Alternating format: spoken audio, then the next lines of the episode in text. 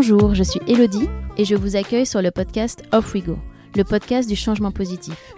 Vous entendrez ici des discussions inspirantes autour des différents objectifs de développement durable développés par l'ONU avec celles et ceux qui s'y consacrent aujourd'hui. Nous nous attacherons à comprendre comment mettre en action concrètement ces objectifs de développement durable au sein des entreprises, des collectivités, mais aussi à titre individuel. Car c'est ensemble que nous ferons de cette décennie la décennie du changement positif, celle de l'action. Les opportunités sont multiples et passionnantes. Bienvenue dans un monde durable. Alors, off we go!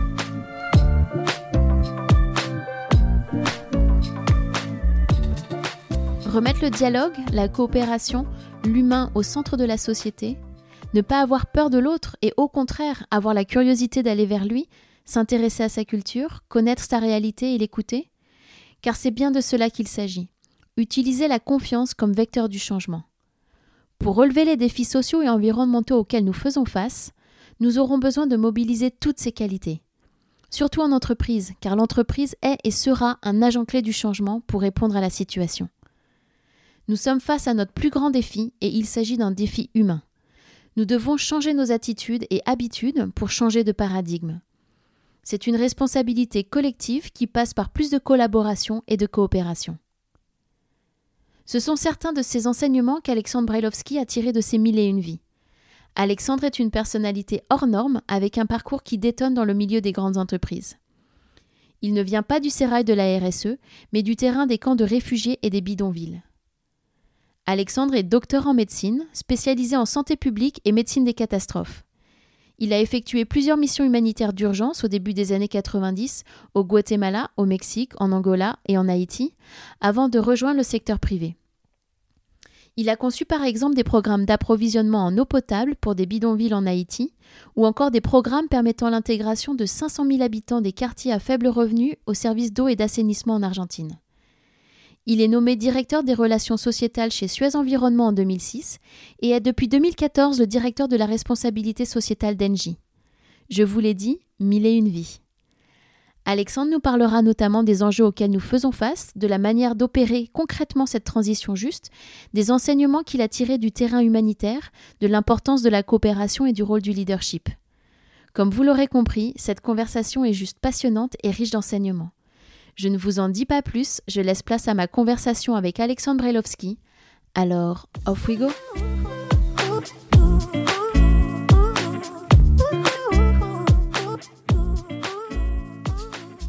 Bonjour Alexandre. Bonjour Elodie. C'est un plaisir de t'avoir au micro d'Off We Go euh, aujourd'hui.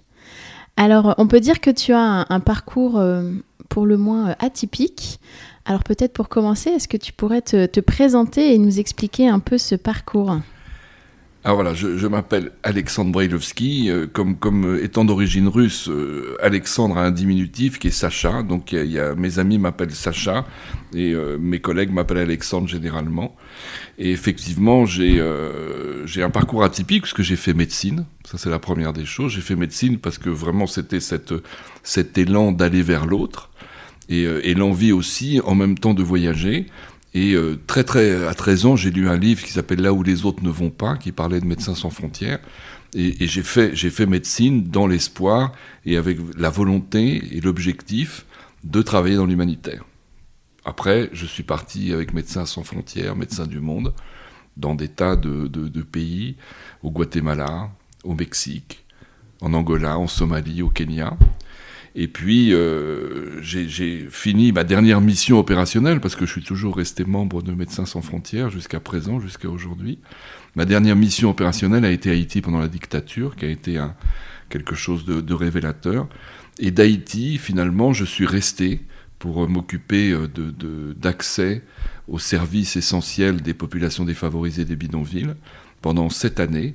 Et au bout de ces sept années, j'ai été recruté par une entreprise qui s'appelle Suez, pour, euh, en Argentine, essayer de faire le même travail, en Argentine, en Bolivie. Et après, je suis rentré à Paris, après 25 ans de, périple. Et euh, c'est là où j'ai commencé à rencontrer ce concept euh, qui t'intéresse, Elodie, qui est celui du développement durable, jusqu'en 2014, où je suis passé faire la même chose à Engie, de l'eau et de l'assainissement à l'électricité. Voilà.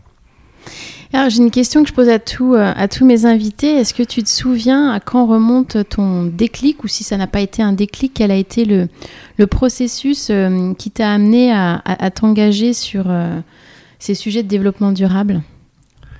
Alors, en, fait, moi, je, pense que j'ai été toujours engagé sur ça, c'est-à-dire étant humanitaire, étant médecin, étant ayant beaucoup travaillé dans les camps de réfugiés, puis ensuite dans les Pinonvilles. Et ce que j'ai découvert, c'est pas tellement ce concept de la solidarité ou ce concept euh, de, de, de l'aide. Ce que j'ai découvert, c'est le concept du vocabulaire. Mhm. Finalement, le, le, mot développement durable ou le mot responsabilité, il est venu bien après euh, mon engagement et mes convictions. Et pourrais-tu nous parler de ton rôle euh, au sein d'Engie? Absolument. Alors mon rôle, mon rôle au sein d'Engie, modestement, il est de, de tenter de, de, de, viabiliser et de, et de rentabiliser les projets, les activités de l'entreprise, c'est-à-dire d'augmenter sa performance et d'augmenter sa performance en augmentant sa capacité de dialogue avec les, acteurs et, du territoire et sa capacité à adhérer au territoire, à répondre aux besoins du territoire, tout en conservant son mandat en, tant qu'entreprise qui est celui de créer de la valeur. Alors comme tu le sais, le, podcast a pour but de mettre en lumière les, actions positives autour des, objectifs de développement durable euh, développés par l'ONU. Donc est-ce que tu pourrais nous dire à quels objectifs de développement durable NG participe et quelle est ta perception de, cet agenda 2030 euh, Et aussi peut-être euh, nous dire pourquoi, selon toi, il y a des avantages à intégrer les ODD dans la stratégie de l'entreprise? Alors c'est une, une, question euh, très très importante. Euh, l'entreprise, quand c'est des entreprises de cette taille, elle contribue quasiment à l'ensemble des objectifs du développement durable. Après, il y a, deux niveaux. Il y a ce qu'elle fait et, euh, et, son impact, et après les choix qu'elle peut faire en termes de, stratégie pour valoriser certains impacts. Par exemple, nous, si on parle de ce qu'on affirme, on est très engagé, bien évidemment, sur l'environnement, sur la réduction des, gaz à effet de serre, et d'un point de vue sociétal, on est très engagé sur les, questions du genre, en, revendiquant l'équité, la parité, et aussi, bien évidemment, sur euh, des questions de, de, santé au travail, des choses comme ça. Quand on voit l'ensemble de ces objectifs de développement durable, donc il faut bien différencier la contribution de l'entreprise qui contribue à tout et les choix qu'elle fait en mettant en avant certains sujets, parce que quelque part, je pense que c'est très très sain que l'entreprise euh, se concentre et essaye d'apporter au maximum d'une manière complète sur certains objectifs. En l'occurrence, le choix d'Engie a été sur le genre, sur l'équité et la parité entre hommes et femmes.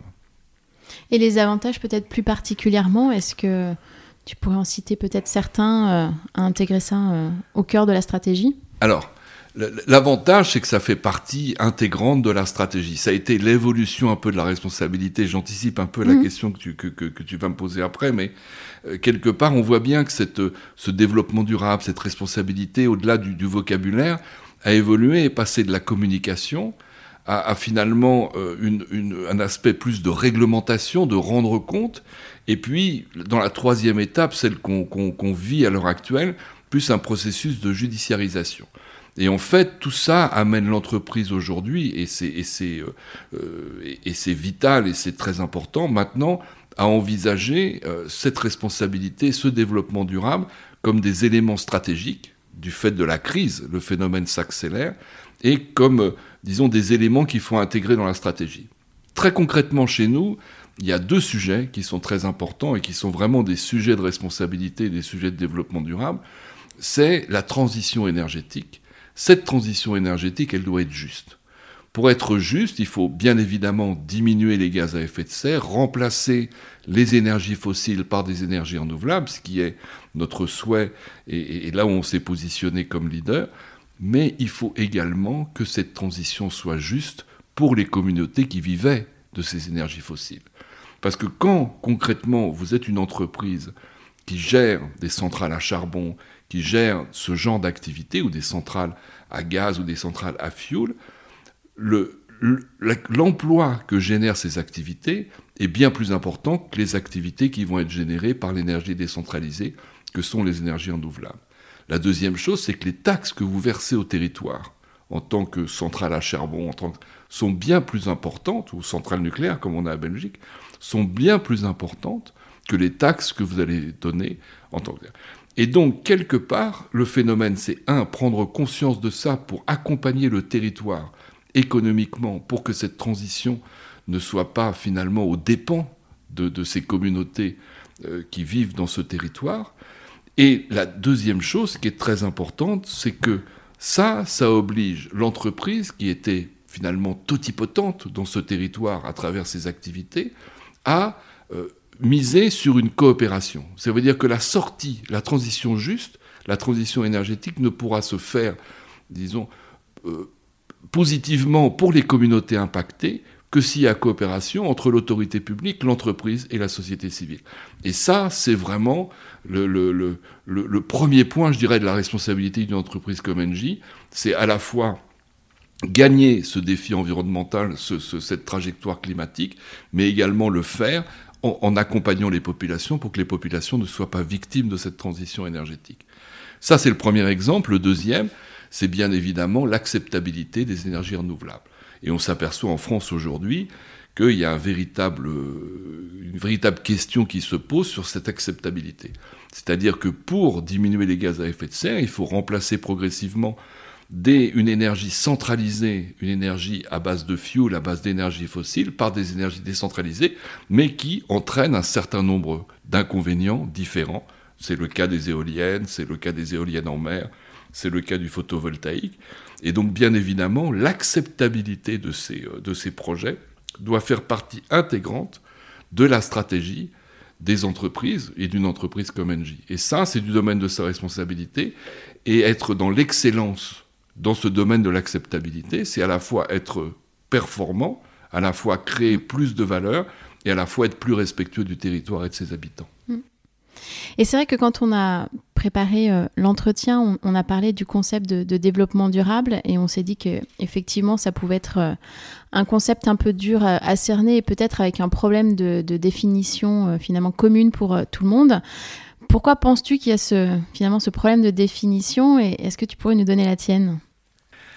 Alors, euh, c'est vrai qu'il y a un problème de définition parce que un peu c'est comme un peu tous ces mots magiques qui tournent des fois parfois à l'idéologie. Chacun, chacun y amène. C'est comme l'auberge espagnole. Chacun y amène ce qu'il veut. Et donc du coup, tout le monde commence à revendiquer en disant ah mais ça c'est pas développement durable. Là ça on n'est pas responsable. En fait, moi mon travail plus que ma définition, mon travail c'est de m'assurer que l'ensemble des parties prenantes vont adhérer, vont s'approprier un projet, une activité. Et quelque part, c'est effectivement un gain d'efficacité pour l'entreprise, mais c'est également une, garantie de, finalement d'acceptation, d'appropriation par les populations. Et c'est ça qui est le plus important pour mm. moi. Le développement durable, c'est finalement la construction d'intérêts partagés. Mm. C'est la, la responsabilité de l'entreprise, c'est de contribuer à cette création d'une logique d'intérêt partagé. Parce que c'est seulement de cette manière-là qu'on assurera la durabilité. Au-delà de l'excellence technique, au-delà de l'excellence du montage financier, au-delà de ces dimensions, il y a une dimension sociale et sociétale qui repose sur l'acceptabilité, qui repose sur l'appropriation par les populations de ces activités mhm. et qui représente un, un élément fondamental de la durabilité de ces projets, donc du développement durable, donc de mhm. la responsabilité des entreprises. Parce que c'est un peu les mêmes mots, quoi. On a remplacé les mots, mais ils veulent dire la même, chose. Et on espère peut-être que les lois euh, qui sortent au fur et à mesure, comme la loi Pacte ou celle sur le devoir de vigilance, aideront à peut-être avoir une, une vision un peu plus commune de, tous ces concepts Alors, c'est vrai que quelque part, ça, alors, ça c'est le cas de la loi Pacte, c'est le cas de la raison d'être. Et la raison d'être, finalement, c'est quelque chose qui, elle aussi, devrait reposer sur un mécanisme de construction collective. C'est aussi la capacité, que ça soit pour un projet concret sur un territoire donné, que ça soit sur la construction de la vision de l'entreprise, de faire appel à l'intelligence collective. Pour moi, ça c'est la base parce que dans toutes mes activités, j'utilise une méthodologie qui s'appelle constructiviste. Ça veut dire, moi je, ne suis qu'un agent du changement. Et quelque part, mon rôle, c'est de préparer des activités basées sur la réalité que connaissent les gens auxquels je m'adresse. Que ça soit un groupe dans l'entreprise, que ça soit une communauté dans n'importe quel pays du monde, en Colombie, en Afrique du Sud. Eux connaissent leur réalité, moi je prépare les activités et ensemble on construit quelque chose. C'est ça la, logique, euh, à mon avis, qu'il faut respecter. Et la, raison d'être devrait être traitée comme ça, de façon, entre autres, que tous les employés d'une entreprise, tout le corps social de l'entreprise, qui est sa plus grande richesse, s'approprie cette raison d'être et soit, et soit à même d'y contribuer.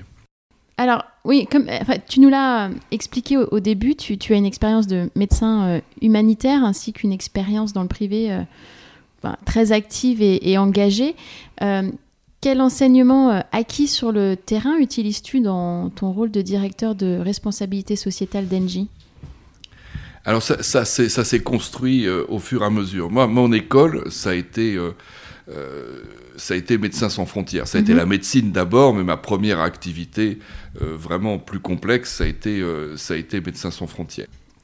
Alors, je, crois qu'il y a, y a d'un point de vue managérial, je pense que la gestion des camps de réfugiés euh, à la frontière Somalie-Kenya a été pour moi très formatrice. C'est quand même donc des camps de réfugiés qui font plusieurs centaines de milliers de personnes, avec du personnel expatrié, une cinquantaine, avec euh, plus d'une centaine de fonctionnaires de santé kenyans, des médecins, des infirmières, et euh, un millier de, réfugiés euh, employés dans ces camps qui font quelques dizaines de milliers de, personnes. Et, ça, quelque part, c'est une école du management phénoménale. Et par exemple, il y avait une chose, c'est que donc il s'agit bien évidemment de gérer la logistique de ces camps, mais également les hôpitaux. Et euh, moi, j'étais euh, aussi médecin en pédiatrie et je gérais euh, l'hôpital, le, fonctionnement de l'hôpital. Et je me suis rendu compte qu'il y avait énormément de difficultés relationnelles entre les expatriés, les médecins et infirmières kenyanes et le personnel somalien de réfugiés, qui eux-mêmes parfois étaient des infirmiers et des, médecins qui avaient atterri là en, fuyant la guerre civile. Et quelque part, on avait beaucoup d'incidents de, sécurité et de violence, parce que quelque part, il y avait des, affrontements. Et j'ai fait une chose à l'époque qui m'a paru euh, naturelle, mais que euh, maintenant, à réfléchir, je pense que c'était une vraie, vraie leçon managériale. J'ai pris tous ces chefs de gang, tous ces jeunes qui étaient un petit peu turbulents, et je les ai rendus responsables administratifs des services. Et en fait, ils se sont sentis voilà, valorisés. Ils ont remis de l'ordre et au contraire, ils se sont comportés comme comme c'était pas possible. Et du coup, la sécurité est très, appréciée par tout le monde et euh, plus de vol de matériel, plus rien. Et ça, ça a bien marché. Et donc, quelque part, c'est une leçon managériale parce que c'était finalement par rapport à quelque chose euh, de, de, de, déstabilisant, euh, de la violence, de la jeunesse un peu délinquante, etc., etc. Ben, finalement, on retourne la réalité et on la rend, on la rend positive. Et, ça, euh, je pense que euh, c'est une leçon de management et de leadership. Ça veut dire quelque part, euh, je n'utiliserai pas le mot charisme, mais en tout cas, d'être capable de parler avec les gens pour leur donner une vision de quelque chose, pour leur donner une envie, quelque part être capable de les conduire. C'est mm-hmm. ça la, la, responsabilité dans son volet managérial. Et l'autre chose, elle est un peu, euh, elle est, euh, elle est un peu culturelle. C'était une grande leçon. C'est quand, quand je passe à Haïti, et euh, c'est ma dernière mission opérationnelle à, MSF, à Médecins sans frontières, et, et, je découvre un pays, je suis fasciné parce que c'est un peu le monde à l'envers. Hein, et c'est un, un, peu. En raison, Haïti a été construit finalement comme un contre-modèle. Haïti a été construit en révolte par mmh. rapport à l'esclavage, en révolte.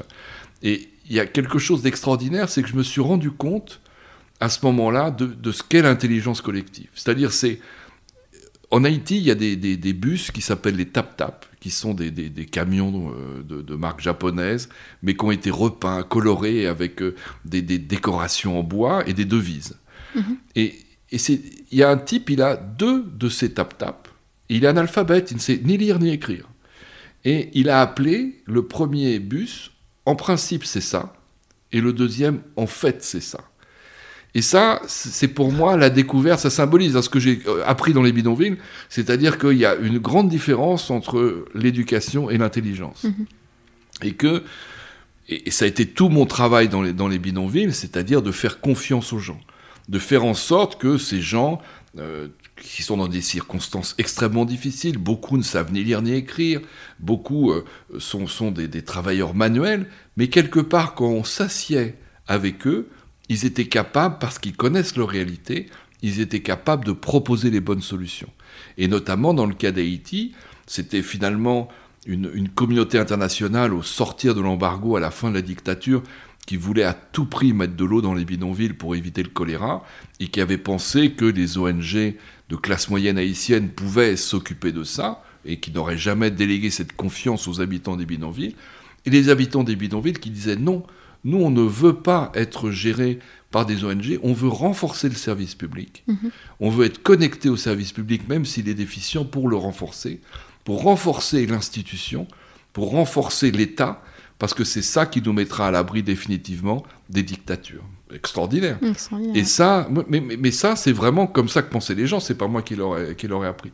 La seule chose que j'ai fait, c'est de m'asseoir avec eux, de les écouter, mm. et après d'adapter leur, leur désir, d'adapter un peu leur vision à, à, aux possibilités, à ce qui était faisable pour nous en tant que projet. Mhm. Et ça, ça a marché, puisqu'on a, en cinq ans, on a alimenté un million de personnes, et que ça reste un projet modèle de d'eau et d'assainissement dans, dans, dans, dans, une dimension, l'eau et l'assainissement, des, des, bidonvilles qui n'est mm. pas si, euh, si fréquente que ça. Quoi.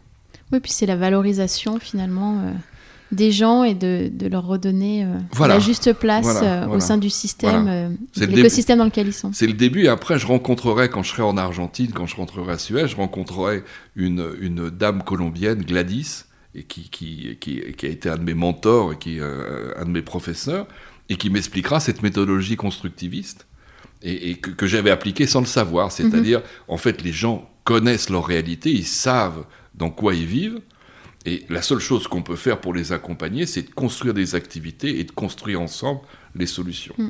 Les aider à structurer finalement voilà. pour, pour arriver voilà. à trouver la bonne voilà. solution. Mais ça, c'est les deux, euh, les deux leçons, Elodie, je pense, de, de, de, au niveau managérial et au niveau euh, humain, au niveau méthode, qui, mmh. euh, qui, me paraissent les plus importantes et que j'ai appliquées après euh, incessamment dans l'entreprise. Et Médecins sans frontières, c'est euh, quelque part l'apprentissage que l'humanitaire, le développement, peut reposer sur une logique de résultat et pas seulement sur une logique de moyens. Ça, ça a été le plus gros apprentissage, mmh. c'est-à-dire que j'étais dans un camp de réfugiés et il fallait avoir contrôlé des indicateurs de santé, des taux de mortalité, des taux de morbidité. C'était vraiment une logique de résultat. On engageait des moyens, mais qui étaient contrôlés par des indicateurs concrets. Ça, ça a été le, le, la première étape, la, la, la première école. Suite à ça, j'ai eu une expérience avec le GRED de développement, dans lequel c'était déjà, après les quelques années d'MSF, j'avais tellement déjà intégré cette logique de résultat que j'ai transcrit cette logique de résultat dans des programmes de développement. Et quelque part, ce qui, ce qui était euh, euh, quelque part un peu, un peu comique, c'est que l'ONG disait Mais tu nous fais travailler comme une entreprise. Parce que je ne les faisais pas travailler comme une entreprise, je les faisais travailler comme MSF m'avait appris que je devais travailler. Et après, quand je suis passé à l'entreprise, au contraire, ça a été un peu Ah, mais tu, tu veux nous faire travailler comme une ONG.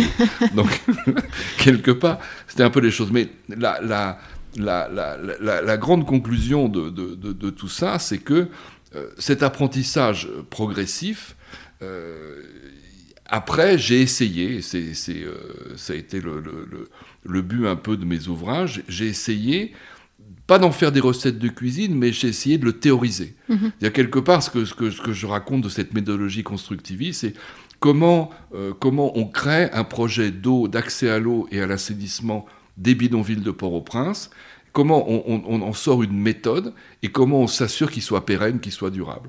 Et c'est un peu pareil dans toutes les activités mmh. que j'ai pu, euh, que j'ai pu avoir. Oui, c'est très important de, de ben, transcrire euh, ces voilà. acquis terrains parce que finalement c'est voilà c'est c'était pas mon fort hein, c'était pas mon fort c'est vraiment c'était vraiment un peu pas contraint et forcé mais il a vraiment fallu que je me fasse violence parce que autant autant j'ai de la facilité à le vivre autant j'ai de la facilité à, à, à, rentrer dans un bidonville et autant euh, dans un camp de réfugiés à mettre en place à parler avec les gens à mettre en place etc autant le théoriser, ça a toujours été très, très difficile pour moi. Ouais.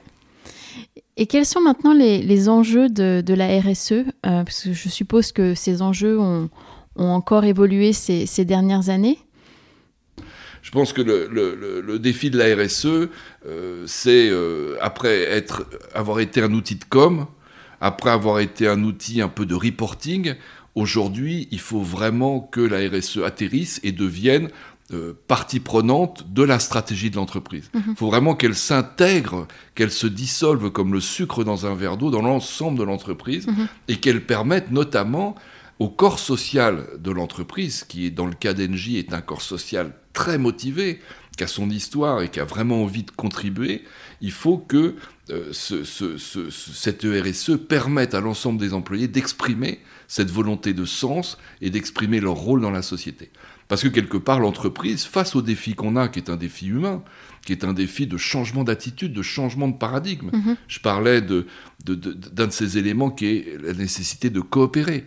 Avec cette crise sanitaire, le seul moyen de sortir, et la raréfaction des ressources, le seul moyen de sortir de cette, de cette crise, c'est la coopération, c'est qu'on change de paradigme et que l'entreprise, l'État et la société civile apprennent à travailler mieux ensemble. Mm que, l'entreprise apprenne à travailler avec des ONG qui sont militantes, qui sont motivées et qui ne sont pas des, des, prestataires de services, que l'État arrive à simplifier ses procédures, ses, procédures administratives et que l'ONG apprenne cette logique de résultat et pas seulement cette logique de moyens.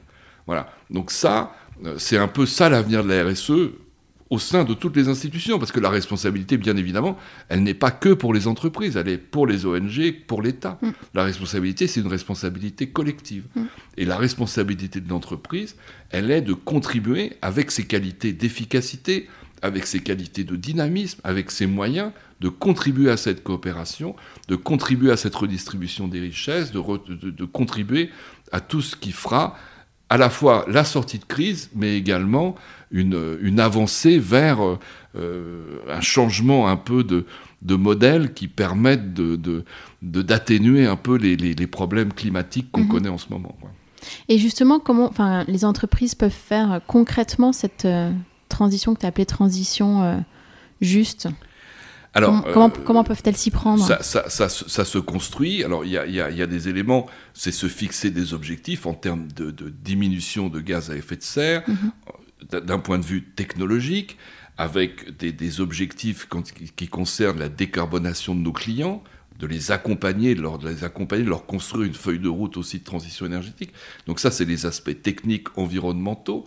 Après, il y a les aspects sociétaux, comme le genre, l'équité, la parité entre hommes et femmes. Et après, il y a les sujets sociaux, comme je disais, de transition mmh. juste, de, de recréation d'emplois, de, de, de, ce qu'on appelle la mitigation, c'est-à-dire de diminuer l'impact négatif de cette transition énergétique. Mhm. C'est ça que l'entreprise doit faire. Et au fond, d'une manière globale, ce que l'entreprise peut faire plus rapidement, c'est cet aspect humain de, finalement, euh, comment dire, créer des, des, conditions pour que les gens soient capables d'exprimer leur volonté mhm. d'aller vers un avenir un peu plus serein, d'aller vers un avenir et, et, des problèmes euh, environnementaux moindres. Mhm. Et ça, ça veut dire que l'entreprise est un, est un creuset pour fabriquer ces ressources humaines. C'est un changement de paradigme.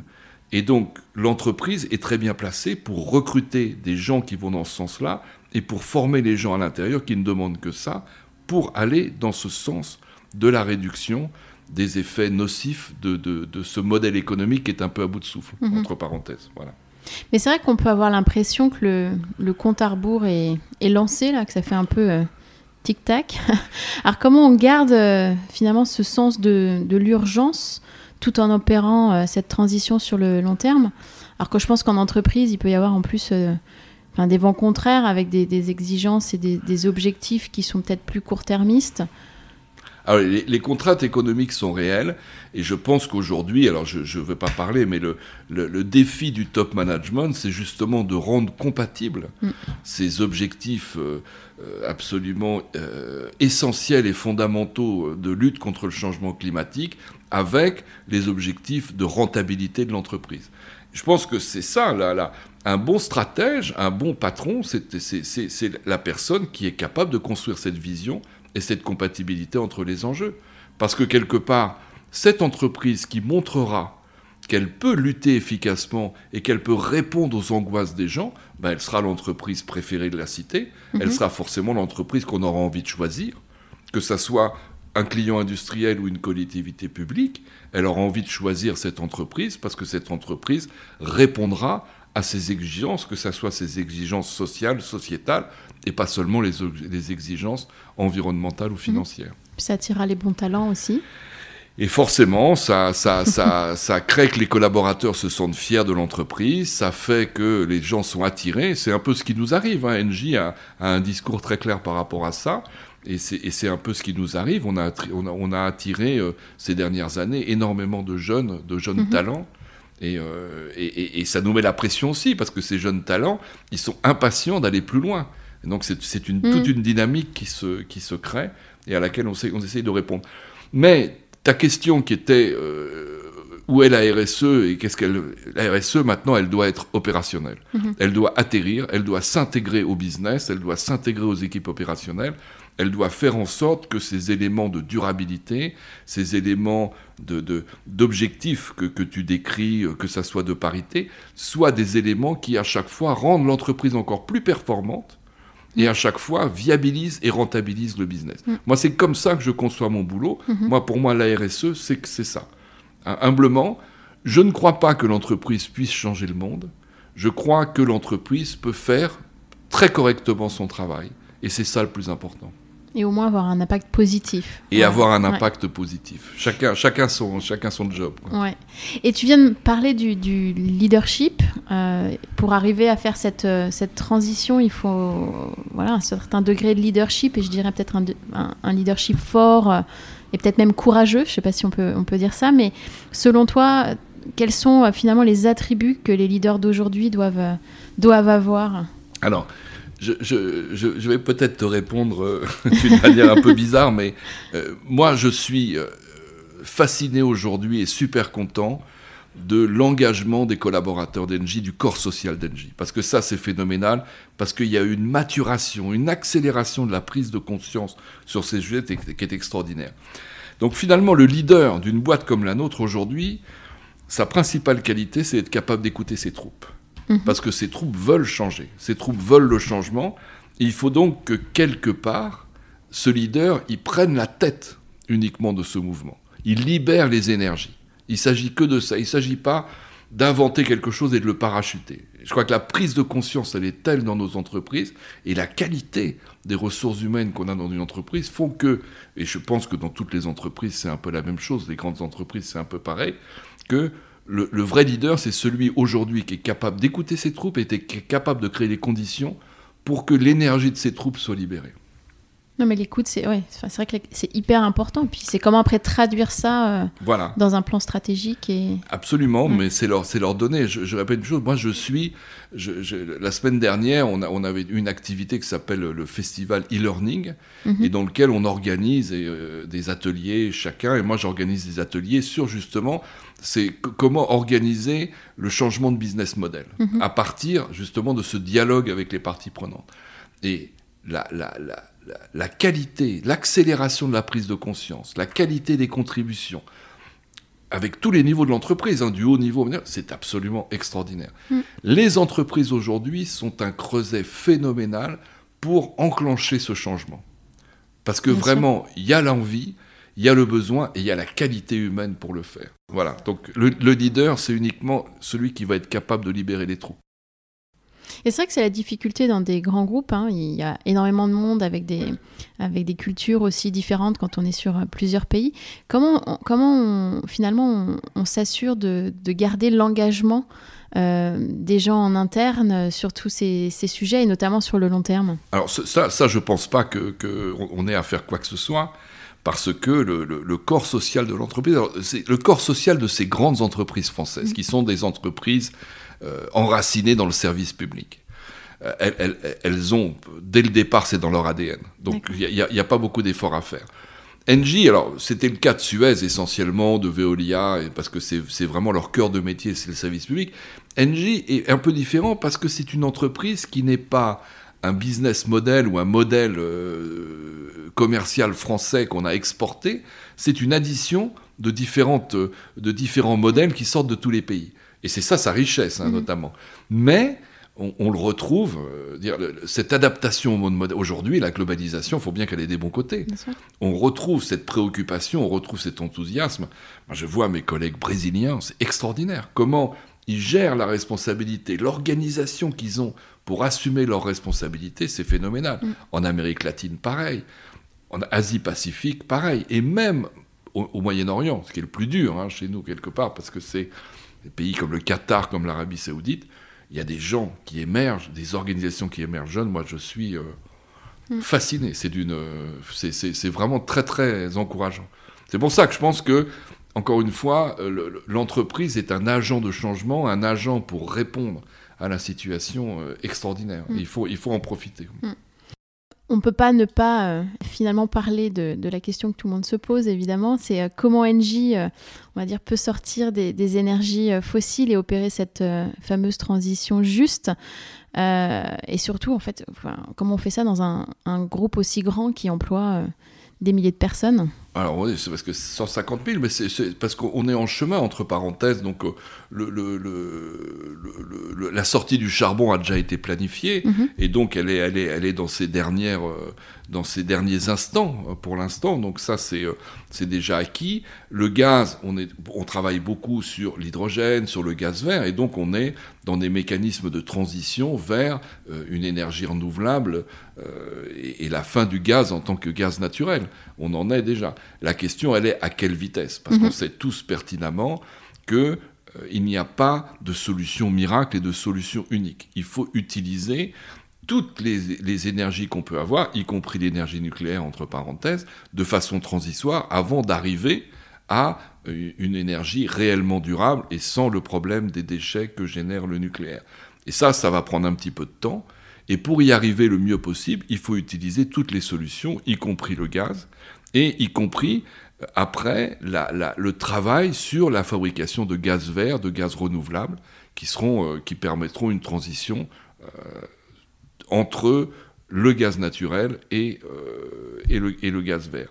Et ça, la seule chose qui est importante aujourd'hui, c'est la visibilité. C'est-à-dire combien de temps ça va prendre et, et comment on s'engage dans un temps déterminé à le faire.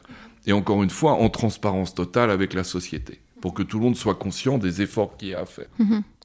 Et qu'est-ce que vous avez mis en place euh, comme méthode, outil ou processus enfin toi et ton équipe euh, pour accompagner, euh, pour accompagner tout ça Peut-être concrètement quelques exemples Alors nous, on a, on a commencé très très concrètement sur les territoires, c'est-à-dire sur les projets et sur les activités, mhm. en mettant systématiquement, on, on, on s'est fixé un objectif depuis 2016 qui était un objectif pendant 5 ans de, de, couvrir 100% de nos activités par un mécanisme de dialogue. Un mécanisme de dialogue adapté, ça veut dire pas, euh, on parle, non, ça veut dire un mécanisme de dialogue dans lequel on a tout un processus de construction, d'évaluation de, et, de, et de contrôle de la qualité de ce dialogue et que vraiment l'ensemble des parties prenantes soient à même de s'exprimer. À la suite de ces cinq ans, on est passé dans la seconde phase qui est la construction de plans d'action. Pour chaque activité, chaque projet, de, plans d'action, euh, dire de plans de co-construction finalement avec les parties prenantes. Donc on est dans cette phase-là. Donc tout ce mécanisme, ce processus a été diffusé sur l'ensemble des bus. qu'on a, on, travaille sur tous les continents, ah on, est, on, est, on est vraiment présent partout. Et donc ce travail, moi j'aime bien cette logique qu'on dit anglo-saxonne bottom-up, c'est-à-dire cette logique d'abord de mettre en place concrètement les choses sur le terrain. Mhm. Je crois que ce qui est important, c'est par exemple de comprendre que ce qu'on ce qu'on peut transmettre, c'est conforter les gens dans leur sentiment que quelque part on peut faire les choses autrement. Alors, mhm. Euh, L'émission, euh, c'est par exemple euh, une construction d'une ferme solaire euh, en Afrique du Sud où il y a des tensions entre les ouvriers sud-africains et l'entrepreneur espagnol qui construit pour nous les choses. Il y, a, une perception, les Sud-Africains pensent que les Espagnols sont racistes, les, Espagnols pensent que les, les Sud-Africains les aiment pas. Et en fait, tout ça est dû, bah, comme, tout phénomène de, racisme, il est dû à une incompréhension de l'autre.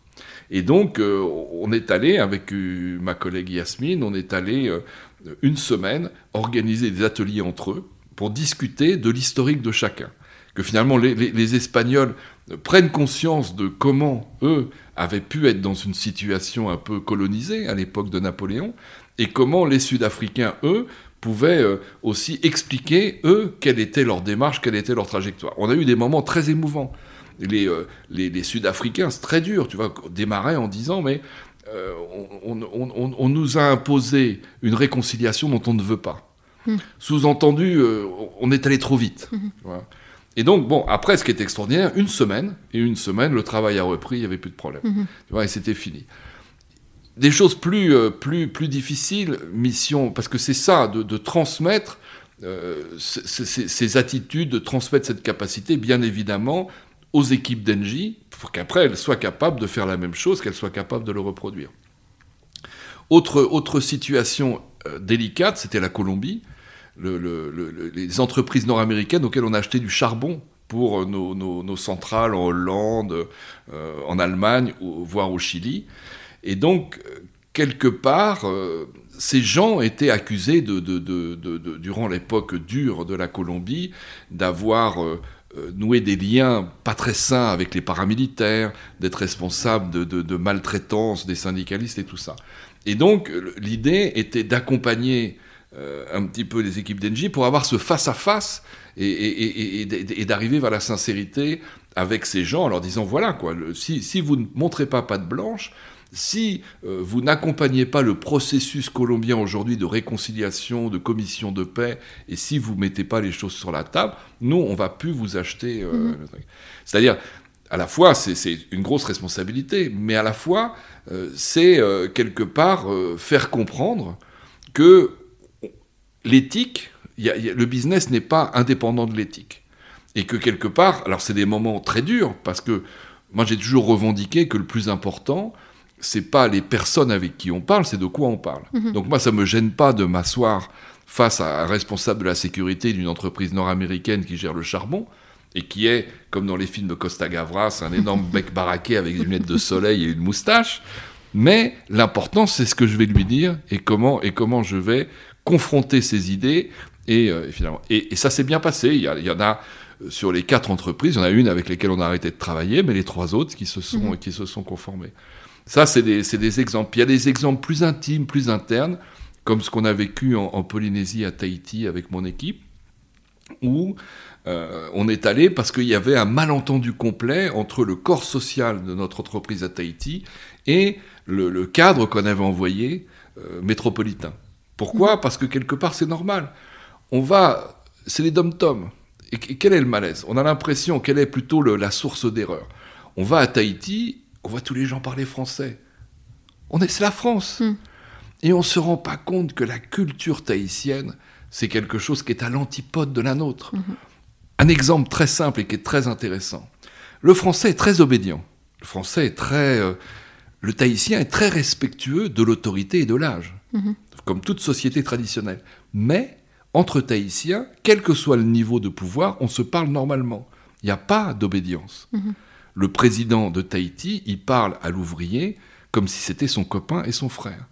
Et donc les Tahitiens ne comprennent pas quand il y a une exigence du top management métropolitain de cette distanciation sociale, de cette, de cette demande de déférence ou d'obédience. Mhm. C'est quelque chose qui les met très mal à l'aise. C'est des problèmes de forme. Mhm. Mais c'est des choses, ça veut dire quoi? C'est-à-dire la curiosité aurait amené à s'interroger sur ça avant de que les, problèmes apparaissent.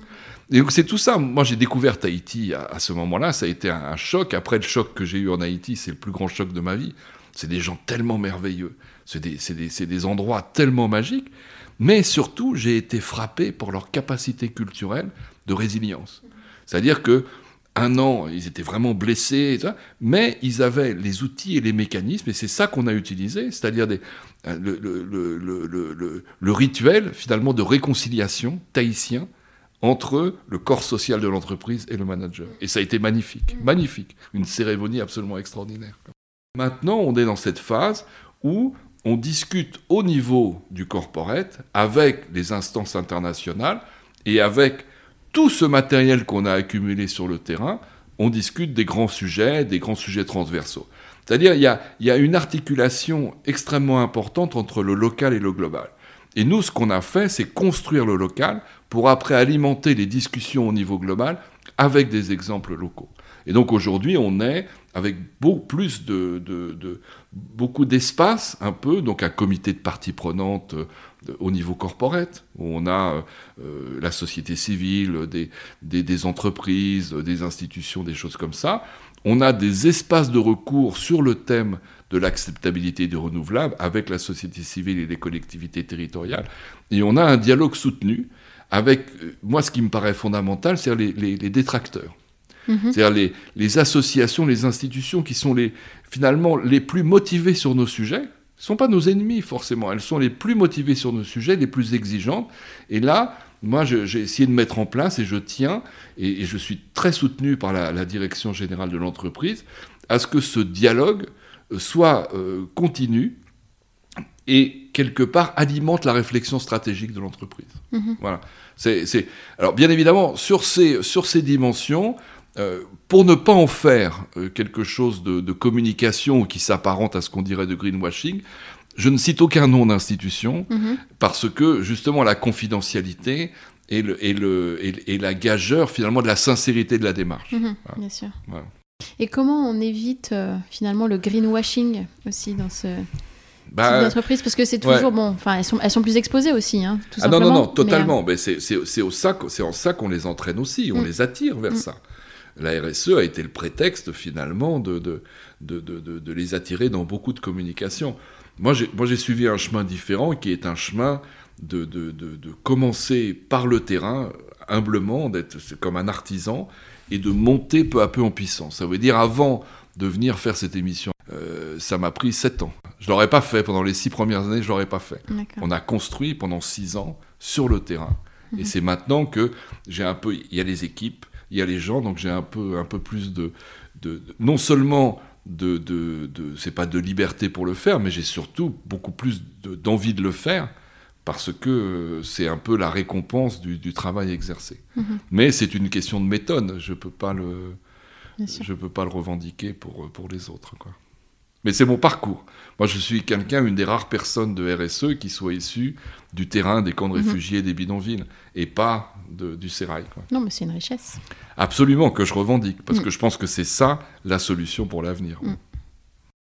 Et euh, tu as parlé tout à l'heure de, changement de mentalité pour euh, arriver à changer finalement le paradigme dans lequel euh, on est. Mais comment, comment peut-on faire ça sans finalement donner l'impression aux gens de renoncer à tout? Parce qu'au final, c'est ce qui fait un peu peur. Même si on va devoir changer pour que ça marche, les gens ont quand même toujours un peu peur de, de devoir renoncer à plein de choses. Euh, je, je suis pas, euh, je sais pas si on va renoncer. Ça, dépend, euh, ça dépend effectivement à quoi, à quoi, à, quoi on serait censé renoncer. je, je, comment dire je, je pense, c'est un peu ce que disait Confucius. C'est un peu philosophique, mais il faut grimper, il faut grimper la montagne. Mm-hmm. Et ce qu'il faut bien comprendre, c'est que l'important, c'est pas seulement d'atteindre le sommet de la montagne, c'est la manière dont on va la gravir. Mm-hmm. Moi, j'ai pas à décider euh, pour les gens, pour l'entreprise ou pour la communauté ou pour les gens de, de comment on va faire. Mhm. Le maître mot, c'est appropriation. Ça veut dire, bien évidemment, on va choisir ensemble. C'est peut-être pas abandonner. On va choisir ensemble un autre modèle. Mhm. C'est pas pareil. Faut, il faut pas en faire. Euh, il faut ni en faire euh, quelque part quelque chose de négatif dès le départ, mhm. et surtout dans la mécanique, il faut pas que ça soit un renoncement. C'est une construction collective. Collective, Et justement, en tant que citoyen, qu'est-ce que je peux faire, euh, selon toi, pour euh, changer les choses? Ben, Je pense que c'est euh, c'est au quotidien, c'est le regard que, que, tu as sur les autres. C'est-à-dire, quelque part, de, de, de aujourd'hui on a besoin de mais, mais les gens le font hein. j'ai pas de conseils à donner parce que c'est remarquable ce qui se passe en ce moment c'est euh, c'est la solidarité mm-hmm. c'est aider dans ce, dans ce moment difficile et, on va traverser des moments encore plus difficiles c'est aider ceux euh, à côté de nous qui ont beaucoup moins de chance que nous mm-hmm. parce que je pense que ça c'est euh, c'est c'est quelque chose de, de, de, très important et, et, et, le regard de l'autre et le regard d'acceptation. Je pense qu'il y a, il y a, il y a besoin de, il y a besoin en fait de, beaucoup de qualité humaine. Le changement de paradigme, c'est de, de faire en sorte que les gens exploitent des valeurs et des qualités humaines qui, sont, euh, qui ont été un petit peu délaissées. La curiosité, l'inventivité, la générosité. C'est pas, c'est pas, euh, comment dire, béni oui oui comme on dit. C'est que quelque part, c'est une question d'efficacité. C'est-à-dire que quand on rentre sur un territoire, quand on rentre dans une communauté, si on est capable de comprendre les gens, on est plus efficace. Et donc toi, individuellement, c'est pareil. Tu es dans un écosystème il faut que tu le prennes en compte, que tu le respectes, que tu sois curieuse, que tu apprennes à, plus que tout à l'aimer finalement. Hmm. C'est rétablir le lien aux autres. oui, je pense. Hmm. Je pense que ça, c'est le fait. Et pour rétablir le, lien aux autres, on a un énorme problème, c'est qu'il faut changer aussi notre manière d'éduquer, de, hmm. D'éduquer nos enfants. C'est-à-dire qu'on a été, notamment en France, très dans la compétition, très dans l'individualisme. Le, alors qu'on voit les pays scandinaves, moi je suis très très euh, fasciné par les pays scandinaves parce que 50% de mes activités c'est de la formation, c'est de l'éducation, et, on voit bien que eux ont tablé sur ce culte des valeurs humaines. Mhm. Et mon travail en tant que, de, responsable finalement euh, de, ces activités sociétales et de ce dialogue avec les parties prenantes, c'est 50% de processus, mais c'est 50% de qualité humaine. Parce que bien évidemment, si je veux que les managers, les chefs de projet, les gens qui sont aux commandes euh, comprennent le territoire et comprennent les acteurs, il faut qu'ils aient de l'empathie. Mhm. Il faut qu'ils aient de la curiosité, il faut qu'ils aient de l'imagination. Et ça, c'est des choses qu'on leur a jamais appris dans le cadre de leur travail. Ça n'a jamais fait partie de leur cursus, depuis tout petit. Alors qu'en Finlande, en Norvège, en Suède, on est maintenant dans ces dimensions-là. Et ça, alors j'ai cité Confucius, mais je vais reciter Confucius, c'est que quelque part, il faut avec, humilité se rendre compte qu'on s'est trompé de, dans l'objet de la société. Mhm. L'objet de la société, c'était pas d'accumuler des biens. L'objet de la société, c'était de fabriquer des gens de biens. Parce que sinon, c'est pas viable. Alors, sans, sans être dithyrambique, on en est à ce stade-là. Et quelque part, l'entreprise peut y contribuer, tout en restant dans son mandat, qui, encore une fois, de créer de la valeur. Mhm. Et ça, c'est pas du tout incompatible. C'est qu'au contraire, aujourd'hui, vu la situation dans laquelle on est, vu comment les sociétés regardent l'entreprise, la seule manière de créer de la valeur et de pouvoir continuer à préserver cette capacité de créer de la valeur, ça va être d'adhérer aux souhaits des gens, aux désirs des gens, et à démontrer ça. Et euh, quel serait euh, ton, ton, souhait pour le, pour le futur? Je sais que c'est une question un peu large, mais... Euh, là, à titre personnel... Oui. non, à titre personnel, à titre personnel, moi je suis, euh, comment dire, je, la première chose quand on pense du futur, comme tout le monde, je pense à mes enfants. Et, euh, j'espère qu'ils auront la, la, meilleure vie possible. Et c'est un peu la, à mon tout petit niveau ce à quoi je, je souhaiterais contribuer. Donc c'est la première des choses, c'est mes enfants. Après, à titre personnel, c'est euh, je m'approche euh, doucement de l'âge de la retraite et c'est euh, finalement après une vie très remplie, très dense et donc j'aspire à beaucoup de sérénité et beaucoup de tranquillité et pas forcément à beaucoup d'agitation. C'est bien aussi. Oui, non, non, beaucoup de sérénité. Mais, mais, ma première pensée vaut à mes enfants. J'espère que je l'aurai comme mes parents, comme mon père m'avait transmis des valeurs, et je pense que c'était le plus important, c'est mon plus bel héritage. J'espère, et pour l'instant je suis très content, c'est que les trois ont, bien, euh, ont bien compris ce système de valeurs. Mm. Alors avant de conclure euh, l'entretien, j'ai toujours des petites questions euh, rituelles. Mhm. Alors, qu'est-ce qui t'a inspiré récemment? Ça peut être un livre, une personne, un documentaire. Un livre extraordinaire. Mhm. C'est les, les Grands Lacs dans la mer Noire. C'est Annie Lulu, mhm. qui euh, c'est un truc absolument phénoménal à lire, mhm. qui est une, une métisse euh, roumaine congolaise et qui raconte et qui raconte sa vie, son enfance. Et, pour moi, et Dieu sait que j'adore Romain Gary, c'est un peu le, la promesse de l'aube du 21e siècle. D'accord. Alors, c'est dur parce que c'est beaucoup plus violent, parce que la promesse de l'aube, c'est une maman qui adore son fils et qui l'envoie au ciel. Romain Gary va devenir ambassadeur, consul, etc. etc. Là, c'est vraiment le reflet de, ce qu'on est aujourd'hui, beaucoup plus violent, beaucoup plus dur, beaucoup plus intense, mais c'est écrit tellement merveilleusement et ça prend tellement aux tripes. Mhm. Que dirais-tu à ceux qui hésitent à se lancer, à s'engager dans, cette démarche? Un conseil par où, euh, par où commencer? Je pense qu'il faut de toute façon... Euh, c'est ça l'avantage des moments d'incertitude. Mhm. C'est que quelque part, comme on ne sait pas de quoi l'avenir sera fait, rien n'empêche de prendre des risques. au contraire, on serait vraiment dans un moment pareil, on serait vraiment fou de ne pas prendre de risques. Et, euh, à titre personnel, quel changement positif euh, voudrais-tu apporter euh, dans ta vie pour aller encore plus loin? Même si tu en as déjà fait beaucoup jusque-là. Non, après, moi je, moi je suis assez content. Enfin, je, je, peux que remercier humblement de, la vie que j'ai eue, qui a été absolument euh, rempli et, extraordinaire. Donc j'ai fait deux bouquins, un, qui était un peu un récit pour mes enfants euh, de, ce que j'ai fait, le deuxième qui était plus un traité, euh, un traité de responsabilité sociétale, c'est-à-dire un, truc un peu plus théorique. Là, dès que j'aurai un peu de temps, parce que là c'est un peu agité, j'aimerais bien faire un roman. Ça serait un peu ça serait un peu, euh, ça serait un peu, c'est en train de mijoter dans ma tête. Ça va être mon prochain, ma prochaine occupation spirituelle. Mhm. Un roman un peu, un peu comique, un peu, un peu drôle, un peu, un peu, un peu fantasque. Voilà. D'accord. Et peux-tu dire à, peux-tu dire à nos auditeurs où, retrouver ton, ton actualité? Donc, tu as mentionné le, dernier livre que tu as écrit, euh, Traité de responsabilité oui, oh, ben, sociétale. Oui, euh, je suis euh, pas, pas, pas, sur beaucoup de réseaux sociaux, mais je suis sur LinkedIn et je suis aussi sur Facebook où on me, on me retrouve très facilement à Brailovski, Sacha ou Alexandre, ça dépend, ça dépend des, euh, des réseaux, mais euh, voilà, il y a tout dedans. Je, je, je, je, publie mes articles, je mets mes livres en, référence, euh, et quand je fais des activités, des, des, des, je les mets aussi. Quoi. Donc je pense qu'on peut, on peut me suivre à travers ça. Merci, merci Alexandre pour cette conversation passionnante. Merci Elodie, merci à toi. À bientôt. À très bientôt. Merci d'avoir écouté cet épisode. Vous retrouverez toutes les références dans la barre de description du podcast. N'hésitez pas à le recommander autour de vous et à le partager sur vos réseaux sociaux.